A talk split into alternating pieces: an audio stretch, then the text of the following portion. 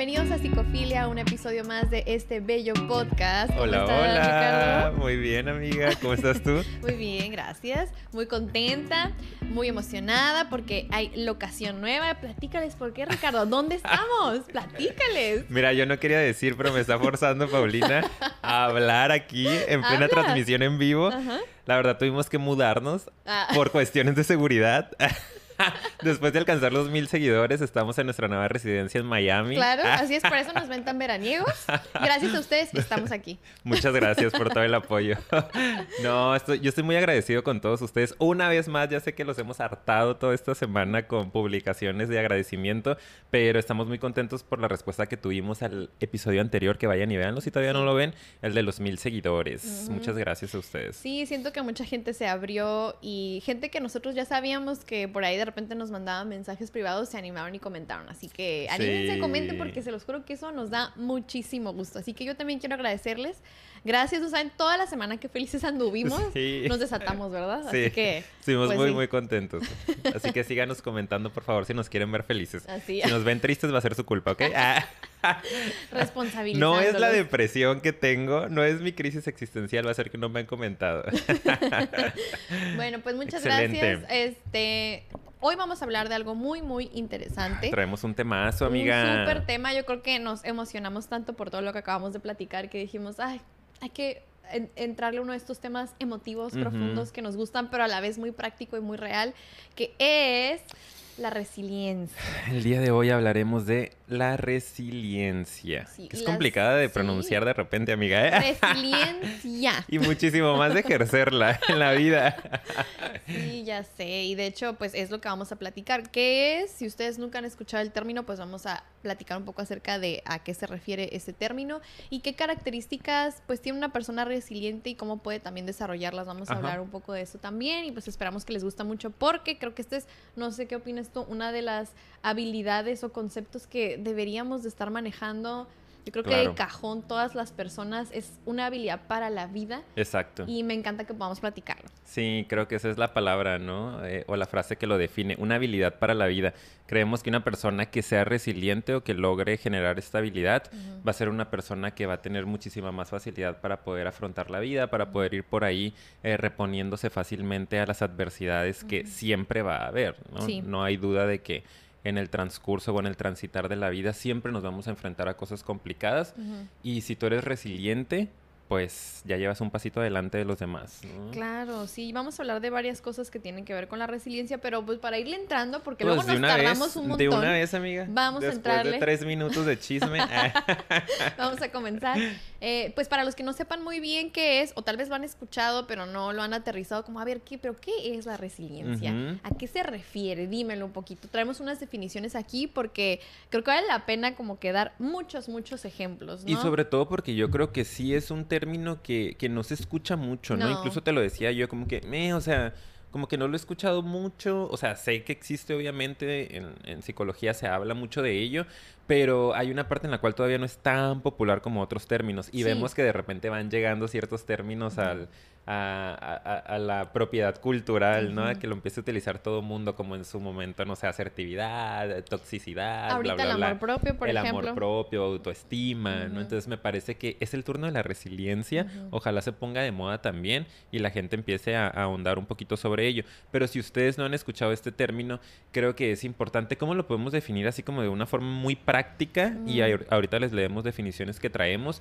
Me pareciera a mí que podríamos llamar, decir eh, que es la capacidad de reponerse o de mm, afrontar las adversidades de la vida, eh, incluso generando nuevos recursos a partir de ello. Algo Sí, así se me ocurre a mí. Yo también iba a decir algo, como saber afrontar o estar dispuesto a afrontar las situaciones Ajá. difíciles en la vida y generar un aprendizaje, Ajá. crecer a partir de la adversidad, crecer a partir de las dificultades, cosa que yo creo que la gente lo tiene a veces muy volteado, ¿no? Sobre todo, em, yo siempre hago mucho este tipo de comentarios porque sé que cada cabeza es un mundo y cada cultura es diferente, pero yo aquí en México, una de las cosas, de hecho, que, que mi- ay, amo México y mi cultura, pero que me molesta, es que aquí en particular hay como que esta onda o esta cultura y mentalidad de vivo situaciones difíciles, me victimizo mucho, pobre de mí, y es por eso que estoy como estoy, por eso que estoy en el hoyo, es por eso que no puedo salir adelante, porque tantas cosas tan negativas me han pasado.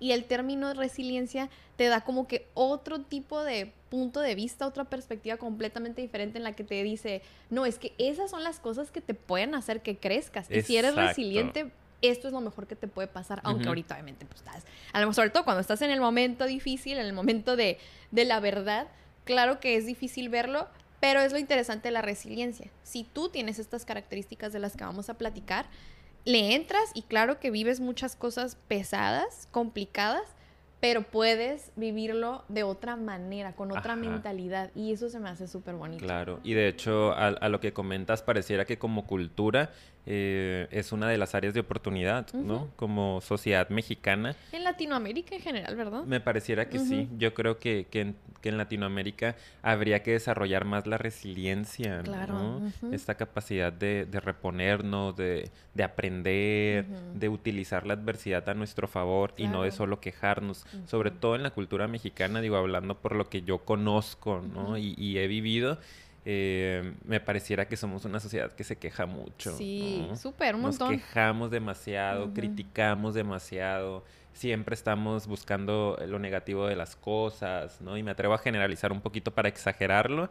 Eh, creo que tenemos esa área de oportunidad, vale la pena trabajar mucho en la resiliencia, ¿no? Sí, y el drama también, ¿no? El drama nos gusta, pero sí me encanta el drama. a mí también. y de hecho, fíjate que Digo, yo doy clases de psicología del deporte, ¿no? En la Universidad Autónoma de Baja California. Le mando saludos a toda UAS, a mis exalumnos.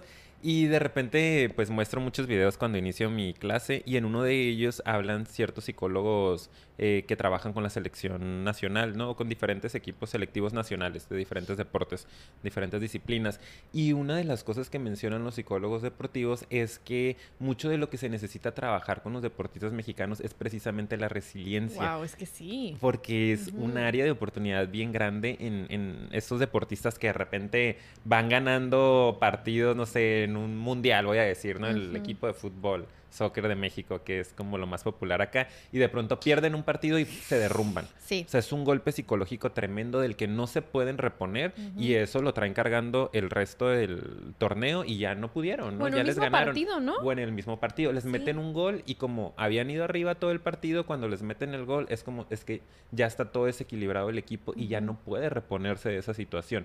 La resiliencia precisamente es todo lo contrario, es utilizar eso ese gol que me metieron, e, esa desventaja que ahora tengo para construir algo nuevo, elicitar fuerza, energía, un recurso diferente y entonces salir con, más fuerza todavía. Sí, yo creo que de hecho la resiliencia, ahorita que, lo comentas, sobre todo en el deporte, es muy buen ejemplo porque ahí es donde vemos la diferencia de los equipos ganadores a los que no, no se pueden reponer de esa desventaja. Yo no creo es que, siempre te vaya bien. No, claro que no. Y de hecho yo creo que está bien padre eh, si estás viendo un partido de cualquier deporte, de repente ves que alguien, ajá, como que ya imagino tus clases bien perras, obviamente, ¿verdad? Pero así de que de repente va así abajo el marcador y pareciera que tú ves equipos que pareciera que eso los motiva el doble. Y sí. es cierto, aquí en México un chorro de gente es como, no, es que porque les da para abajo y que es, y se empiezan a quejar y, y casi casi tú desde el otro lado gritas, pues haz algo, ¿no? Este es el momento, pero hay que entender que como cultura, que como sociedad traemos la programación de más bien decir, ¿por qué a mí? ¿Sí? Y yo creo que eso es también otro enemigo de la resiliencia, el, el, ponerte como... La catástrofe también, ¿no? Sí, como, ¿por qué a mí? Ya valió. Te enojas con la situación y es como si le declararas la guerra. Pero al declararle la guerra a esa realidad de por qué a mí, pues es como si tú mismo te estuvieras saboteando, la verdad. Entonces es como, creo que eso es lo que yo observo mucho cuando me hablo de victimización y en particular suponiendo el mismo ejemplo de unos futbolistas, es como, ah, se la pasan quejándose todo el partido, lamen como, ¿por qué a mí? Y si te el árbitro me odia. Ándale, eso iba a comentar, ¿no? Empezamos a buscar o a poner la responsabilidad en el exterior. Ya le dimos mucho a este ejemplo, pero creo que es importante porque es, muy gráfico, ¿no? Sí, sí, sí. Eh, ahí podemos ver muy claro de lo que estamos hablando.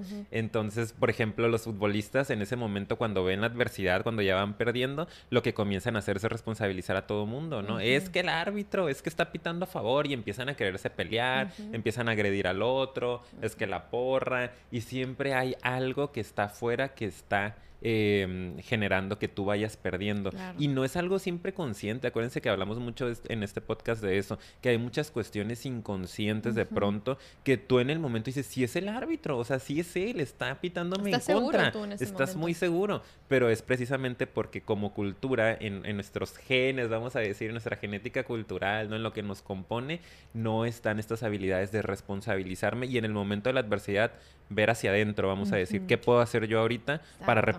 ¿No? En este momento de qué recursos tengo, con quién cuento, empiezo a mover mis estrategias y me repongo. No, empiezo ya en, el, en la posición de víctima, que lo hemos dicho, ser la víctima siempre es lo más sencillo, es lo más Sí. fácil, ¿no? Soy yo, eres tú, no son los demás. Entonces, pues yo ya me, me siento a quejarme y esperar que se termine el partido porque, pues, están en mi contra, ¿no? Claro, y es lo más fácil y a la vez lo que genera más sufrimiento. Es lo paradójico, está súper cañón. Es hundirte más. Sí, porque tú dices, pues sí, obviamente no estás tomando la responsabilidad, pero en ese punto, aunque es más sencillo, sufres muchísimo más. Entre más te victimices y no tomes responsabilidad, más angustiante va a ser todo el proceso y más se va a crear esta como ilusión de que nada está bajo tu control y el mundo está en tu contra. Y eso es bien triste, la verdad. Y gente se puede quedar en ese estado hasta la muerte. Exacto. Bien intensa, ¿no? Adiós. Y Cierra ya. la pantalla. Las letritas con música fúnebre. hasta la muerte. Es una realidad, es una realidad. Yo no, también siempre, sí. siempre lo digo, ¿no? Y ya, o sea, la gente se casa, tiene hijos, se compra su casita y se sienta a esperar la muerte. Yo, sí. Suena bien dramático, pero Mm. ilustra lo que queremos dar a entender, sí. ¿no? Y bueno, eso es lo que quería decir, que, que muchas veces podemos morir en la inconsciencia. Pues me vale, oye, asústense, sí. asústense porque quiero ver que si hagan se algo. mueven. Exacto. Pero bueno, esa es la idea. Espero que, que les haya servido un poquito estos ejemplos. Otro tipo de palabras clave para ahorita aterrizar un poco más el concepto que traemos por ahí, Para, como nada más ahorita cerrando esta parte del concepto y que se queden con palabras clave, que es la resiliencia. Recapitulando, ¿qué tenemos por ahí? ¿Qué tenemos por ahí? Eh, voy a leer la- la- lo que pusimos acá, que es ¿qué es iniciar un nuevo desarrollo después de un trauma? Exacto, esa es otra interesante. Ajá. ¿no? Después de un evento traumático, de algo que fue muy fuerte, muy impactante para tu psique, eh, poder generar un desarrollo, ¿no? Sí, Utilizarlo para abrir algo más, para destapar, ¿no? Acuérdense que el trauma psicológico es, eh, lo podemos em, equiparar Ah, al trauma físico. ¿No? Cuando hablamos de trauma físico es cuando hubo un impacto muy fuerte, ¿no? Una fractura, un golpe, un accidente. Lo mismo pasa a nivel psicológico. Un trauma psicológico es un impacto muy fuerte para tu conciencia. Entonces, que tú a partir de eso es como si fuera una fractura y a partir de esa fractura eh, algo naciera, ¿no? Algo creciera o generaras una nueva habilidad. Eh, como Spider-Man, que...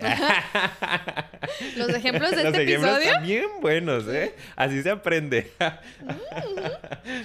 que a partir de, de, de ese, de esa picadura, ¿no? De ese evento que pudiera ser traumático para cualquier otro, pues genera una nueva habilidad.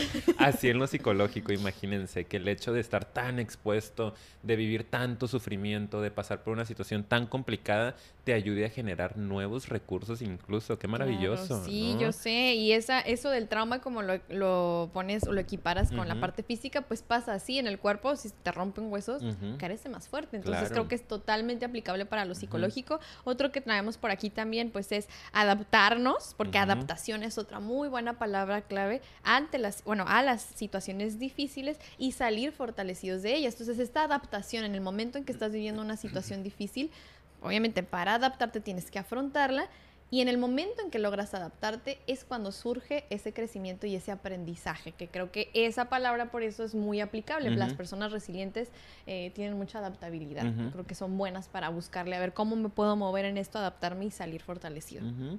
Y aquí también tenemos capacidad de asumir dificultades, aceptarlas y aprender de ellas. Aceptar, esa Qué también. importante también. Asumir dificultades también me parece muy interesante porque hay muchas personas que estamos pasando o que están pasando por situaciones bien complicadas y que no las asumen. Ujú. O sea, para ellos eh, vienen a ser parte de la normalidad. ¿no? Como es normal que yo viva en esta carencia, como este, ya no importa, ¿no? Si este, no tengo lana, por ejemplo, Ujú. ¿no? Este, hablando de, de, este, la cuestión financiera, como pues sí, no hay dinero, no hay dinero, me quejo, me quejo. Es como, a ver, date cuenta que estás pasando por una dificultad, acepta esa dificultad, no está padre estar así, no lo disfruto, no, no me gusta realmente y entonces empieza a hacer algo con ello, ¿no? Como muévete del lugar. Entonces es súper importante esto, asumir dificultades, aceptarlas y aprender de ellas. Exacto. Entonces esas son las palabras claves para que todavía quede más. Aparte de los ejemplos súper padrísimos. Padrísimos, una cosa bárbara. Eh, también tenemos las palabras clave para que vayamos metiendo y eh, hagamos este ejercicio de introspección y empezamos a, trabajar la resiliencia a través de ello, ¿no? De conocer estos términos. Que de hecho otro de los ejemplos que me pareció muy significativo, eh, te lo comentaba hace ratito, ¿no? Y me gustaría ponerlo aquí de, de una vez, eh, es el de un psicólogo muy famoso. Bueno, él, él es, eh, fue neurólogo y, psiquiatra. Víctor Frank, no sé si lo han escuchado por ahí, me imagino que los estudiantes de psicología que nos escuchan o los psicólogos pues ya lo conocen, ¿no? Él es un neurólogo psiquiatra y él estuvo en un campo de concentración. Entonces estuvo en, el campo de concentración con su esposa, con uno de sus hermanos, con su papá y con su mamá. Como él era judío, pues a todos los agarraron en aquella época y los metieron a este campo famosísimo este, de concentración. El Auschwitz. Ah, es que se pronuncia rarísimo, ¿verdad? Yo no hablo alemán. Auschwitz, Auschwitz. Auschwitz, esa cosa.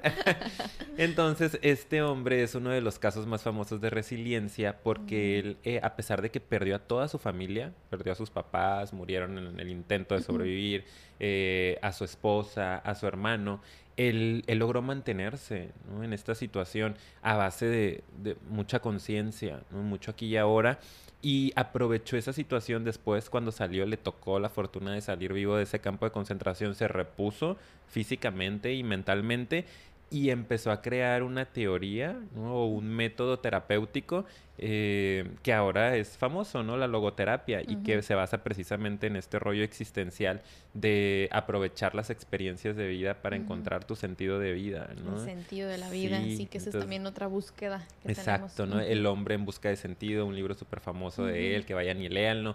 Entonces se me hace muy interesante. Y él tiene dos frases que, que se me hacen muy padres, ¿no? Y que anote aquí. Un ser humano lo puede perder todo excepto una cosa, el sentido que le atribuirá a las experiencias de la vida, ¿no? O sea, y me parece que para este episodio de resiliencia pues queda perfecto. Puedes perder todo, excepto qué sentido le vas a dar a esta experiencia que te sucedió. Y la segunda frase es, no podemos elegir lo que nos tocará enfrentar, pero sí podemos elegir nuestra actitud. Ay, bella esa. Están bien padres las dos. Se las voy a publicar en la semana. Yo creo que este tema por eso es tan aplicable para todos, porque yo creo que todos los que nos están viendo y escuchando pueden identificarse con que hemos vivido situaciones difíciles. A todos nos toca enfrentarnos a cosas y yo creo que esa es la parte en la que podemos todos conectar y coincidir de qué importante es conocer este tipo de herramientas o este tipo pues de, autores, de afrontamiento, sí, de, toda esa parte. Y, y es algo tan importante y tan básico y que todos necesitamos porque todos le batallamos. Me encantó esta última de que no puedes elegir qué, con qué te vas a enfrentar, ¿verdad? Que eso es algo que ahorita me movió a nivel personal, fíjate, es que no, no puedes, no puedes. Uno quisiera poder decir, ay, es que, pues esto, ¿verdad? Esto no, gracias. o porque no me tocó tal cosa y lo hubiera podido manejar mejor, pero es que no te toca. Y de hecho, lo que te toca vivir normalmente, ya yéndonos un poquito más filosóficos, es o más espirituales más bien, por algo te tocó vivirlo, es por lo que tú necesitas experimentar y aprender. Entonces, acuérdense que la realidad es perfecta, Ajá. imperfectamente perfecta, ¿no? Y todo lo que nos toca, hoy por algo nos llega.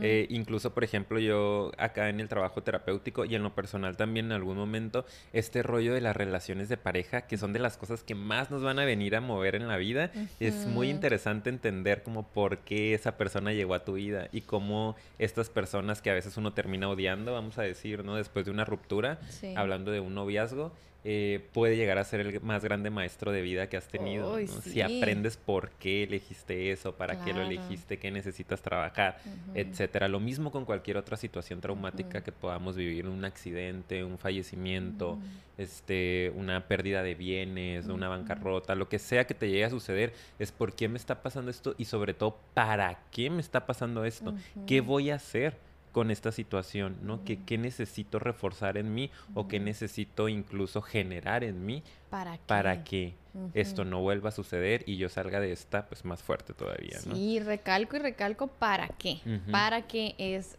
otra muy buena pregunta que podemos hacernos. ¿Para qué me está sucediendo? Exacto. Y de hecho, ahorita nada más como comentario breve de ese mismo ejemplo de relaciones de pareja, a mí a veces me toca también escuchar ya sea casos o experiencias a nivel personal de personas que me comentan, ¿no? No sé si te ha pasado en cuanto a las relaciones de Ajá. pareja.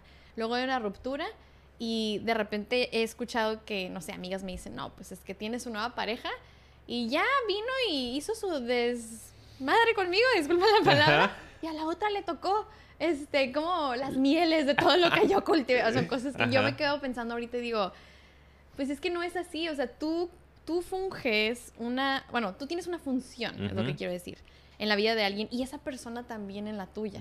Y tú fuiste a lo mejor maestra y él fue tu maestro.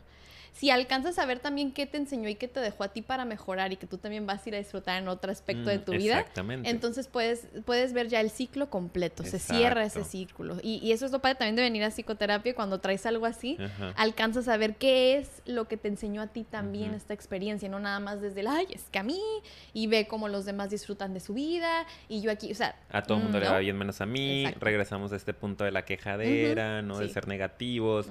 Y la resiliencia tiene que ver con todo lo contrario, ¿no? Claro. Que de hecho viene desde un lugar de, de la psicología positiva, ¿no? Como de este rollo Sí. de, del optimismo. Que ahorita lo vamos y a pues mencionar. podemos entrarle sí, de una podemos vez, entrarle, amiga, sí. porque mira que el tiempo Los se nos va ejemplos- volando. Los ejemplos nos- me gustaron, oye. A veces les digo que fluimos mucho, Podemos traemos... cerrar ahí incluso. Sí, ya, creo que ya es suficiente, Suficiente, ¿no? ¿verdad? Pero ya ven que comentábamos que a veces no traemos como súper estructurado, traemos Ujú. puntos para luego fluir y, y hasta yo me sorprendo de repente. ¡Ay, qué padre lo que dijiste! Lo que dije. qué buena eres. Quiero ir a terapia contigo, me acuerdo. Bueno, entonces hablando de ya pasar a las características, a ir empezando con, bueno, ya estamos hablando y ya leímos una peinadita a la resiliencia como aspecto general que tengo que empezar a introducir en mi vida. Pero como persona, ¿qué características estaría interesante que yo comience a trabajar? O ilústrenme, por favor, díganme cómo, dónde empiezo, con qué, a qué le tengo que trabajar para convertirme en una persona más resiliente. Y pues vamos empezando con la primera que traemos aquí, que básica, básica. Ya la hemos dicho aquí muchas veces y lo vamos a volver a mencionar, que es evidentemente trabajarle a nuestra autoestima, amor propio, como le llaman en otras, este, pues en otros conceptos lo llaman así también. Y, y el reconocerte como una persona valiosa, ¿verdad? Ujú. ¿Por qué eso es importante y básico para ser resiliente? A ver. Ay, no sé, amiga, dime Ah. tú. Ah.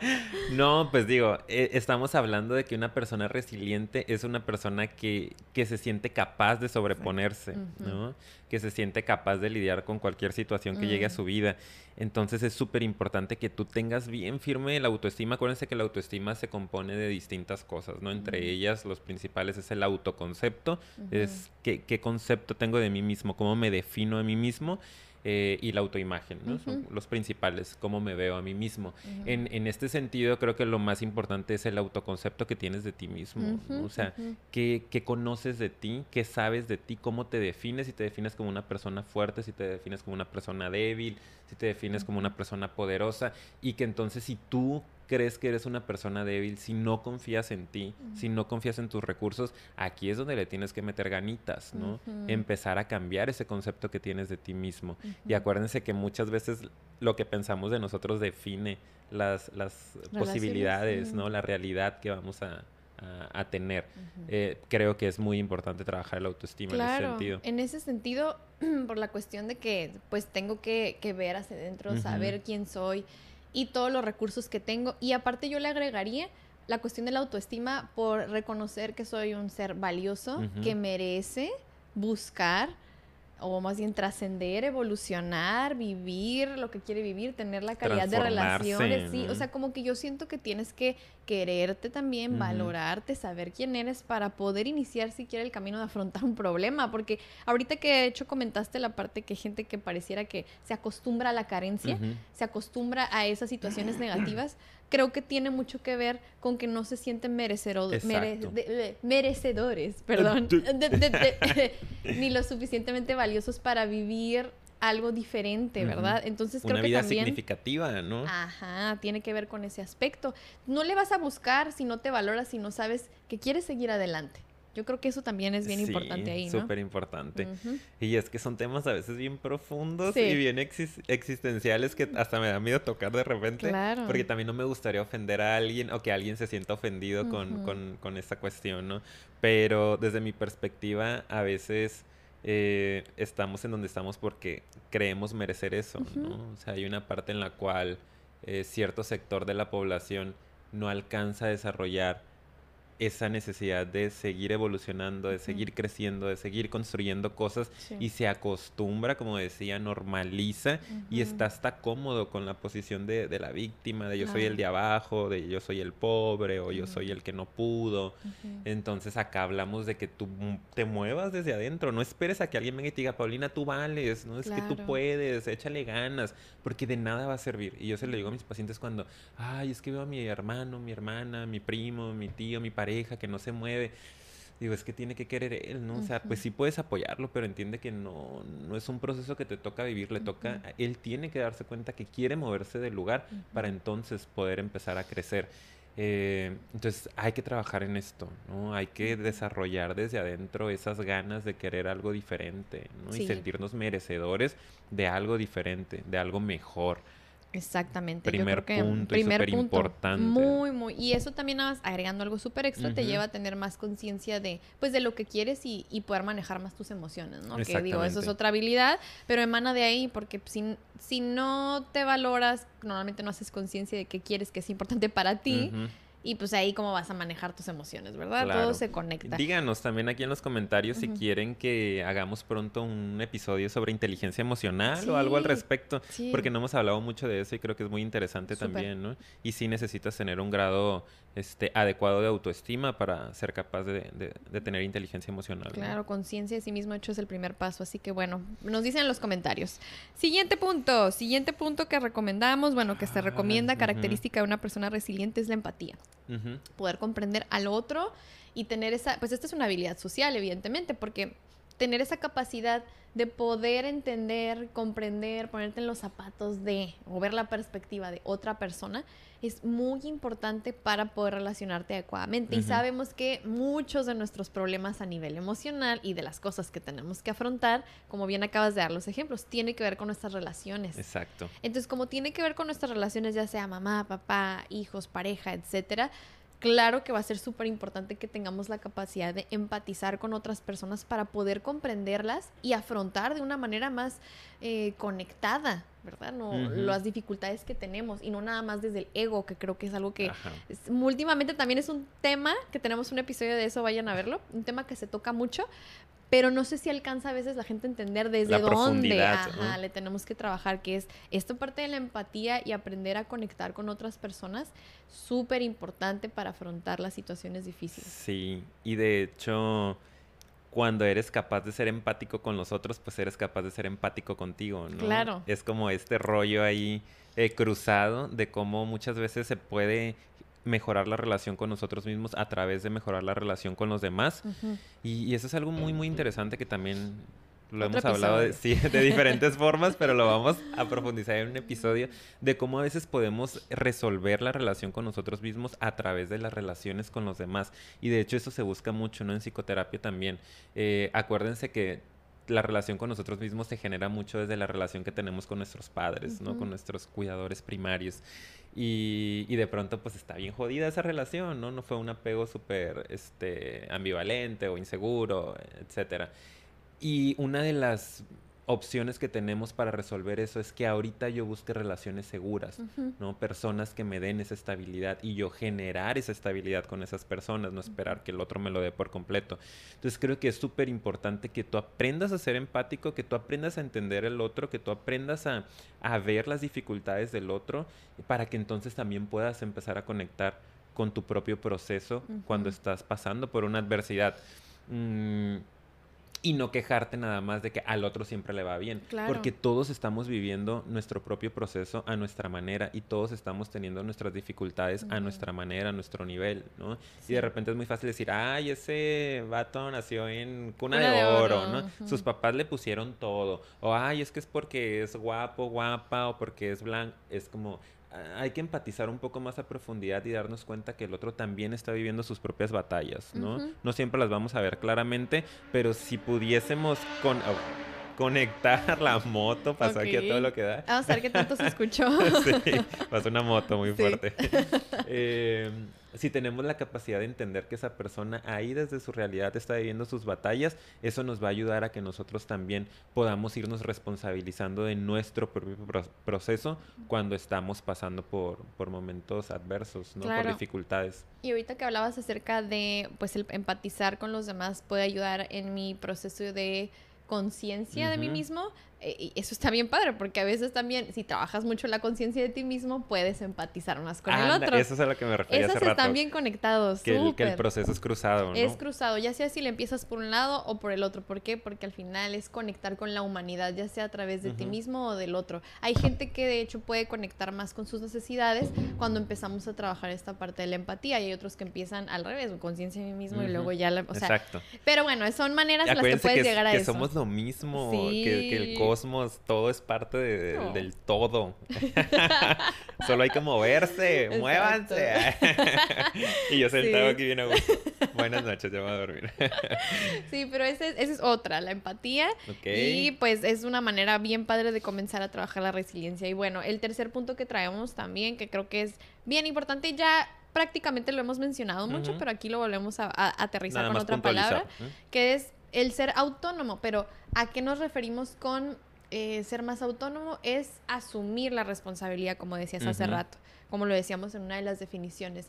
El responsabilizarte de tu propio proceso y de tus dificultades, que claro, a veces llegan y no las eliges, pero poder responsabilizarte te ayuda a poder gobernarte, como decías hace rato esa palabra y que la noté porque me encanta. O sea, entendamos que entre más puedo tomar responsabilidad, más manejo tengo de la situación, pues. Si soy más víctima, estoy atrapado. Si no soy víctima, tengo el pues poder, porque sí te empodera bastante el responsabilizarte de manejar y hacer un cambio en mi vida. Claro. Y eso es lo padre de cuando tomas esa esa perspectiva, yo creo. Y a eso se refiere precisamente la palabra autonomía, ¿no? Como una entidad que es capaz de gobernarse a sí misma, que, que tiene el poder de, de autorregularse, ¿no? De generar sus propias leyes, depende de la perspectiva que lo analicemos, pero tenemos que ser, para poder ser resilientes, tenemos que ser seres autónomos, que sepamos que las cosas dependen de nosotros, ¿no? Este famoso locus de control interno.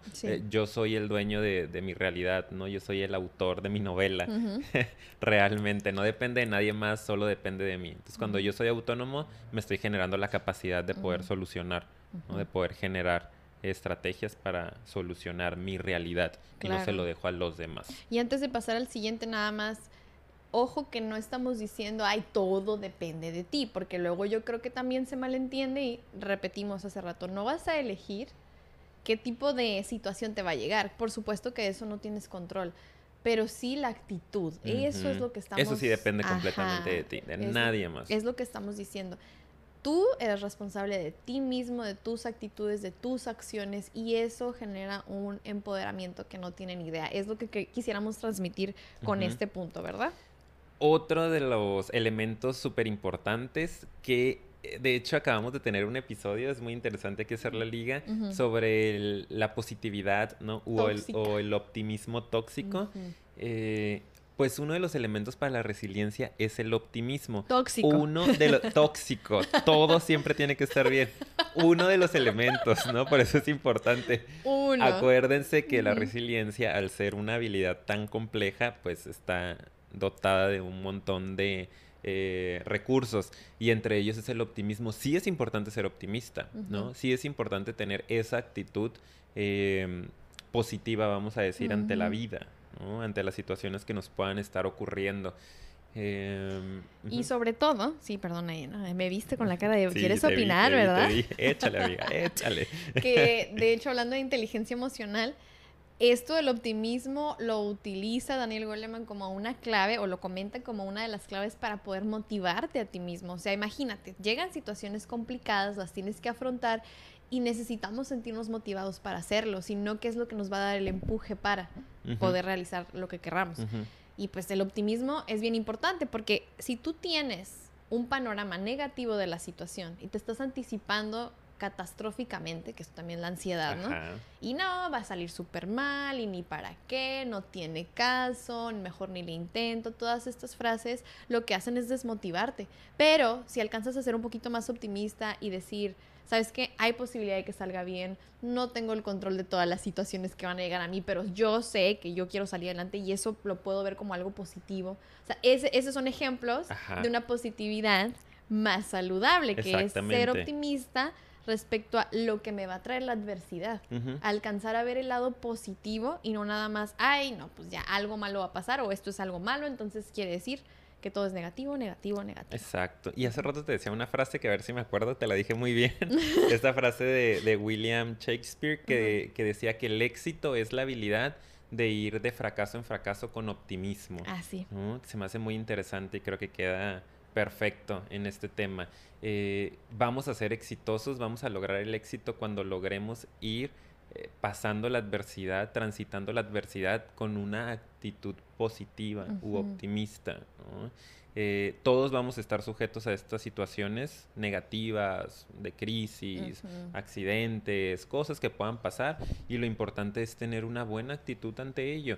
Saludablemente, ¿no? Por eso también tocamos la parte ahorita de las emociones porque pues sí hay que reconocer qué nos está pasando, qué estamos sintiendo, pero siempre con esta actitud de ¿para qué voy a utilizar esto? Repetimos la frase porque creo que es súper importante, ¿para qué me está sucediendo esto? ¿Para qué lo voy a utilizar en mi vida? Vive saludablemente tu proceso emocional, lo aceptas, lo haces consciente, lo, lo tramitas, digieres y entonces te mueves del lugar, ¿no? Porque la actitud optimista es la que te dice esto es para algo bueno en tu vida.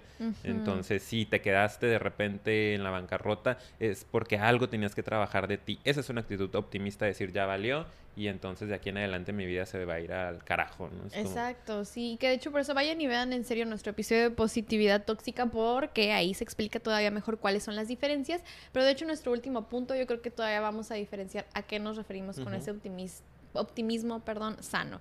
Pero pues bueno, tenemos... ¿Qué más? ¿Qué más traemos, amiga? Tenemos otro punto más, otra característica. Eh, que es la parte de la perseverancia tan, tan importante, que fíjate que... Ay, no quiero. No, pues sí, oye, ¿qué pasó ahí, amigo? Eh? Todo, bonito y no te quieres mover. No, pues no, y sobre perseverar, ser constante y flexible. las metimos dentro de lo mismo porque van muy de la mano. O sea, la verdad, si tú quieres ser perseverante, tienes que aprender a ser flexible. Van súper de la mano porque el ser constante implica el realizar estas acciones o lo que es necesario por un periodo a lo mejor prolongado pero que no decaiga e, esa, ¿cómo se llama? Pues ese movimiento, ¿no? O esa acción, ese accionar. Puede ser X acción, no vamos a ponerle un, nombre en específico. O sea, poder seguir con ese ritmo y ese movimiento por un periodo de tiempo. Y en el momento en el que las cosas de pronto no salen como esperas, tienes que ser flexible. Poder adaptarte. Porque si eres muy rígido o rígida, en ese momento puede que decaiga tu perseverancia. La constancia es como, ah, esto ya no me gustó, o ah, ya no salió como esperaba, y pum, decae el ánimo, o pum, decae el ritmo, y ay, ya no lo voy a hacer, o ay, ya te vades. Entonces es como, tenemos que ser súper flexibles, esa es otra cosa bien interesante. Y de hecho, los invito una vez más a que vayan a ver nuestro último episodio, el número 66, el de los mil seguidores, porque ahí les hablamos de cómo, por ejemplo, eh, vamos a decir, resiliencia para emprendedores, ¿no? Como cuando estás iniciando un nuevo proyecto, esta habilidad sobre todo es súper importante, que seas perseverante, o sea, que tú estés dispuesto a seguir y seguir y seguir e intentarlo una y otra vez y que seas flexible, porque el hecho de que lo estés intentando una y otra vez es debido a que no están saliendo las cosas como quieres que salgan. Claro. tienes que ser flexible para entender que, ok, no es por aquí. Entonces me flexibilizo, no modifico mi, mi forma, mi estrategia, eh, mi afrontamiento y la intento ahora por acá. Ok, tampoco fue por aquí, pues vuelvo a moldearme, vuelvo a moverme, vuelvo a, tengo que quitar esto, tengo que poner aquello, tengo que trabajar más en este asunto de mí y vuelvo a intentarlo. Y es ir, ir, ir hasta que se empieza a dar y nunca vas a tener que dejar de intentarlo, de hecho. Si quieres que el éxito se mantenga, y lo hablamos en esta parte por ahí de cómo llegamos a los mil seguidores, que para nosotros es un gran logro. Claro, tú ya lo eh, estás diciendo del lado del, del éxito, ¿verdad? De haber llegado a la cima. Ajá. Por eso lo quieres compartir. por ejemplo, yo que estoy acá arriba. A mí me gustaría promover el mensaje y que mi éxito ayude a otras personas a crecer, amiga. No, pero bueno, o sea, no hay que demeritar nuestro éxito porque los mil en verdad nos hicieron sentir súper orgullosos. Y sí es mucho trabajo, o sea, son casi dos años de, darle. Y es que no sabe, pero por ejemplo, dando otra vez, vayan y vean el episodio, pero un pequeño ejemplo, hubo momentos, y eso no lo dijimos en el episodio, en el que de repente el crecimiento se paró, ¿no? Porque de repente tú vas haciendo que iba el ritmo y luego, ¡pum! Nada, nadie, nadie se suscribe. ¿Qué está pasando? ¿No? O a veces se alentaba No están viendo los videos, sí. Sí, o, ajá, o dejaban de ver, ¿no? Y nosotros, ¡uy, qué onda! Y ya veíamos, por ejemplo, que la constancia era súper clave, o el tipo de contenido, bueno, en fin, no nos vamos a profundizar demasiado, pero en verdad esto que estás comentando y como experiencia yo lo secundo porque yo también evidentemente lo estoy viviendo con él, la flexibilidad es súper, súper importante. Y pues para eso hay que tratar de abrir la mente, ¿verdad? Tenemos que abrir la mente, lo siento mucho. ¿eh? Vamos a escribir ya nuestro libro de... Sí, de cómo ser exitoso. Exacto. Claro, cómo llegar a los mil en mil pasos. mil pasos, mil intentos. del, 2000, del 2020, vamos a ponerle. Y bueno, amigo, ¿cuál Emprendiendo es el último? en medio de la pandemia. Eh, el último, y yo viendo aquí el reflejo. El, último, punto. Humildad. Ah. No, no es cierto, no es humildad. No, no es. Pero humildad es lo que nos hace falta. Exacto. Sí nos haría falta. Exacto, nos hace mucha falta. Ok, eh, ya me está pegando el café, perdón. Ya sé, discúlpenos. El, último, El último, ya nos vamos, ya casi nos vamos. Es tolerancia a la frustración para cerrar con broche de oro. Claro, sí, ese es bien importante. Tolerancia a la frustración y la incertidumbre. Y ese también es básico para poder ser perseverante, porque si no, y a la primera frustración decae el ánimo, el ritmo, el optimismo, todo, pum, se desmorona. Se va para abajo. Entonces, tolerancia a la frustración es exactamente como se oye. Tolerar la frustración.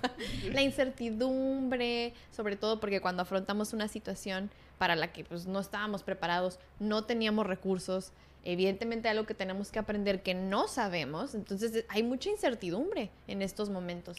Entonces poder tolerar esas emociones negativas es importante y yo aquí agregaría también incluso otra vez esta parte, eh, aceptar integrar y, pues simplemente tener la disposición de vivir esas emociones, porque si tú no estás dispuesto a, está bien complicado. Si tú quieres pasar la adversidad sintiéndote, uy, de maravilla y no sentir nada gacho y todo perfecto y shalala, claro que vas a, afrontarte ahí con alguna barrera que no te va a dejar ser resiliente. Y es por eso que aquí hago la diferenciación con la parte de la positividad tóxica. Fíjate, no es lo mismo el decir, tienes que ser optimismo, optimista, perdón, a tener una actitud positiva, a, o sea, tienes que hacer eso, pero aparte, todo es perfecto y nunca te pongas triste y nunca te sientas mal y se supone que nunca debes de estar frustrado. O sea, esa es la parte tóxica. Entonces es como, puedes tener una actitud positiva, ver con optimismo las cosas, porque me está costando decir esa palabra. a mí hay que, trabajar, hay que trabajar eso. ver con optimismo las cosas y aceptar que pues, a lo mejor ahorita te estás sintiendo súper mal, no pasa nada. Créeme que puede coexistir. ¿eh? Yo te lo puedo compartir a nivel personal. A veces me estoy sintiendo súper mal y me siento bien frustrada o angustiada y digo, ay, ¿por qué? Pero al mismo tiempo digo, pero yo sí que voy a poder. Sí, o sea, ahí se puede mezclar. Pero para poder hacer eso tengo que estar dispuesta a sentirme así. Exacto. Y lo más fácil es salir corriendo siempre. Eh, es algo que también creo que no se nos ha enseñado mucho. Hay diferentes personalidades, obviamente, pero yo creo que los que tenemos rasgos ansiosos batallamos con esto, ¿no? No estamos dispuestos o no estamos acostumbrados a lidiar con momentos de frustración sobre todo porque algunos hemos tenido padres, en mi caso sobre todo, este, muy sobreprotectores que no me han dejado mucho lidiar con mi frustración. Entonces yo tuve que trabajar mucho en desarrollar esta tolerancia y sigo trabajando. La verdad lo he hecho bastante bien, eh, porque para mí lo más fácil era decir, ay, qué estrés, no puedo, no es por aquí. O sea, bye, no le quiero entrar, no me voy a ir a la maestría o no me voy a ir de intercambio o no voy a hacer más deporte porque no me están saliendo las cosas y no puedo con la incertidumbre y no puedo con la frustración que me da de no ser capaz de en este momento. Y la tolerancia y la frustración precisamente es todo lo contrario, es quédate.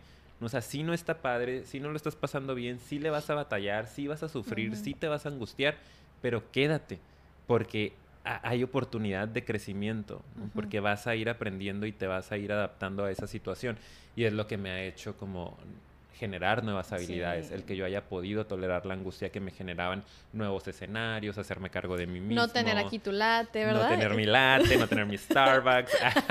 Oye, ya los vamos a etiquetar y les estamos dando mucha promoción. A ver si nos mandan algo. y si no saben de qué hablamos, vayan a seguirnos a Instagram porque ahí está uno el chisme. Pero pues sí, o sea... Súper importante. Yo creo que el tolerar, como dices, y qué padre que también compartas eso, te da el caminito, pues, porque, eh, y tú lo has dicho en muchos episodios, ahí donde está el dolor, haciendo también referencia aquí, no sé si a Rumi o a Osho, ¿quién lo dice más Rumi?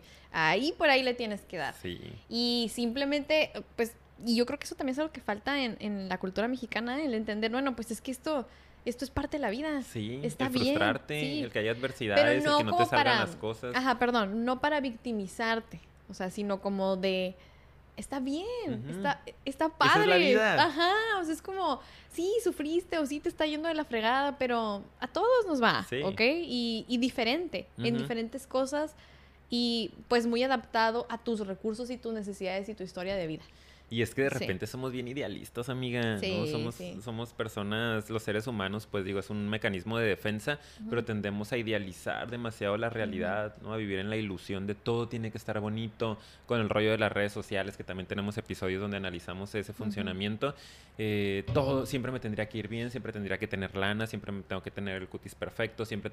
Y es como, a ver, no, esa no es la vida. Nadie nos dijo que íbamos a venir a este mundo a estar en la alberca todo el día, con los millones. No es cierto, es una mentira que hemos querido creer para poder afrontar la realidad. Pero la realidad es que es un desastre el mundo. O sea, es como.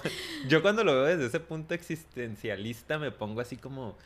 Es, no sé, es, es, la tierra, es el mundo, es depende de un montón de factores, no todo puede estar bien siempre, es un montón de retos al que te vas a enfrentar. Y si tienes una vida, si tienes 70, 80, 90 años para estar aquí, pues aprovechalos, ¿no? Y sácale, eh, y arriesgate y vamos a ver qué pasa, Pero si quieres estar siempre en zona segura, en zona de confort, pues vas a sufrir más, al fin y al cabo. Sí, y ni te vas a mover. Y acuérdate de lo que dije al principio moriremos así, ¿verdad? Morirás frustrado y triste. no es cierto. No es cierto, y no es por ser insensibles, pero simplemente hay que ver que es, este proceso que, llamamos vida o este camino tiene un final, pues es natural, o no lo estamos haciendo como por, ay, es parte de la vida, la muerte también, todo tiene un final, así que aprovechemos el tiempo que tenemos aquí para enfrentarnos con todo y tener esa apertura de vivir todo lo que tenemos que vivir. Reinventarnos las veces que sea necesario. Exactamente. Me encanta esa frase y la tengo por ahí escrita en una tabla. La voy a poner en mi consultorio. o hay que ponerlo aquí así permanente, aquí. De hecho, es una serpiente que como que se está comiendo y luego son como varias serpientes que se comen la cola y como, ¿sabes? Como que se está reinventando. Ah, y en medio dice mm. eh, que como qué maravillosa virtud tener la capacidad de reinventarse cuantas veces sea necesaria. Me encanta, lo compré en Playa del Carmen, en unas vacaciones, en un puesto súper hippie, de que yo, ay, me encanta, me hizo tanto sentido en ese momento. Como que padre, que sí es cierto, mañana puede ser otro y ¿qué tiene? Pues no pasa nada, puedo venir con el pelo morado, puedo, este, no sé, ser, tener otra profesión y qué padre, ¿no? Como si tenemos esa capacidad hay que aprovecharla y salir de la zona de confort que tenemos otro episodio. Vayan y vean todos nuestros, episodios. por favor. Yo creo que vamos a hacer unas tazas con todas las frases que repetimos. ¿eh? Estaría padre, ¿no? Tenemos un episodio de eso. sí, y giveaway. Ah. ya me bueno. Ok, adiós. ahora, no, ahora sí vamos a ir cerrando. Yo creo que nada más diría como comentario final, digo que aquí nos medio desviamos, de que estemos dispuestos a enfrentarnos a lo que viene con pues, en la vida, con todo lo bueno, con todo lo malo, que entendamos que es parte de y que no hay nada de malo en que decidamos entrarle con todo, ¿ok? Y a lo mejor si alguien ahorita me está escuchando y a lo mejor esto es lo que necesita escuchar, porque es lo que me sale ahorita, estamos en conexión constante, entrale con todo, no hay nada de malo en eso, es parte de la vida. Y sí, a lo mejor cosas pueden salir mal, a lo mejor otras pueden salir bien, pero si no lo haces, pues nunca lo sabrás. Muy bien, amiga. Yo también quiero eh, hacer mi revelación existencial aquí. no, no es cierto. Eh, nada más, por ejemplo, ahorita que estamos pasando por el rollo de la pandemia, que se lo pregunten así. Eh, con qué vas a salir de esta situación. Punto, ¿no? ¿Con qué recurso? No, con el proyecto terminado, el libro leído, el supercuerpo. No, o sea, ¿para qué vas a utilizar esto que está sucediendo? Para decir, ay, qué feo, ¿y por qué me tocó esta situación? O, ok, me hice más paciente, me hice, me aprendí a cuidarme a mí mismo, me aprendí a afrontar de mejor manera las situaciones adversas. hay que utilizarla para algo, ya nos está sucediendo. Practiquen la resiliencia y esa es la mejor forma de practicarla. Utiliza cualquier situación complicada que te esté pasando ahorita para generar un nuevo recurso. Así Esa tarea les dejo, se las voy a revisar la próxima sesión. Tú tus tareas, ¿verdad? Ya te has tardado en dejar una tarea. El que no la traiga no entra. bueno, entonces yo creo que con esto nos despedimos. Muchas gracias por habernos escuchado hasta ahorita. Ya saben que estamos súper contentos de haber este, llegado a los mil años otra vez. de ser tan famosos y exitosos y vivir en Miami. no, de estar aquí, compartir con ustedes y los invitamos a que si les gusta se suscriban, que eso nos ayuda muchísimo, le den like y compartan el material porque así podamos seguir expandiendo la comunidad. Vayan y síganos en nuestras redes sociales que siempre estamos por ahí subiendo cosas bien interesantes, Facebook e Instagram, Psicofilia Podcast. Y para escucharnos en otras plataformas también tenemos Spotify, Anchor y Apple Podcast. Y bueno, amigo, nos despedimos y nos vemos en el siguiente episodio. Bye.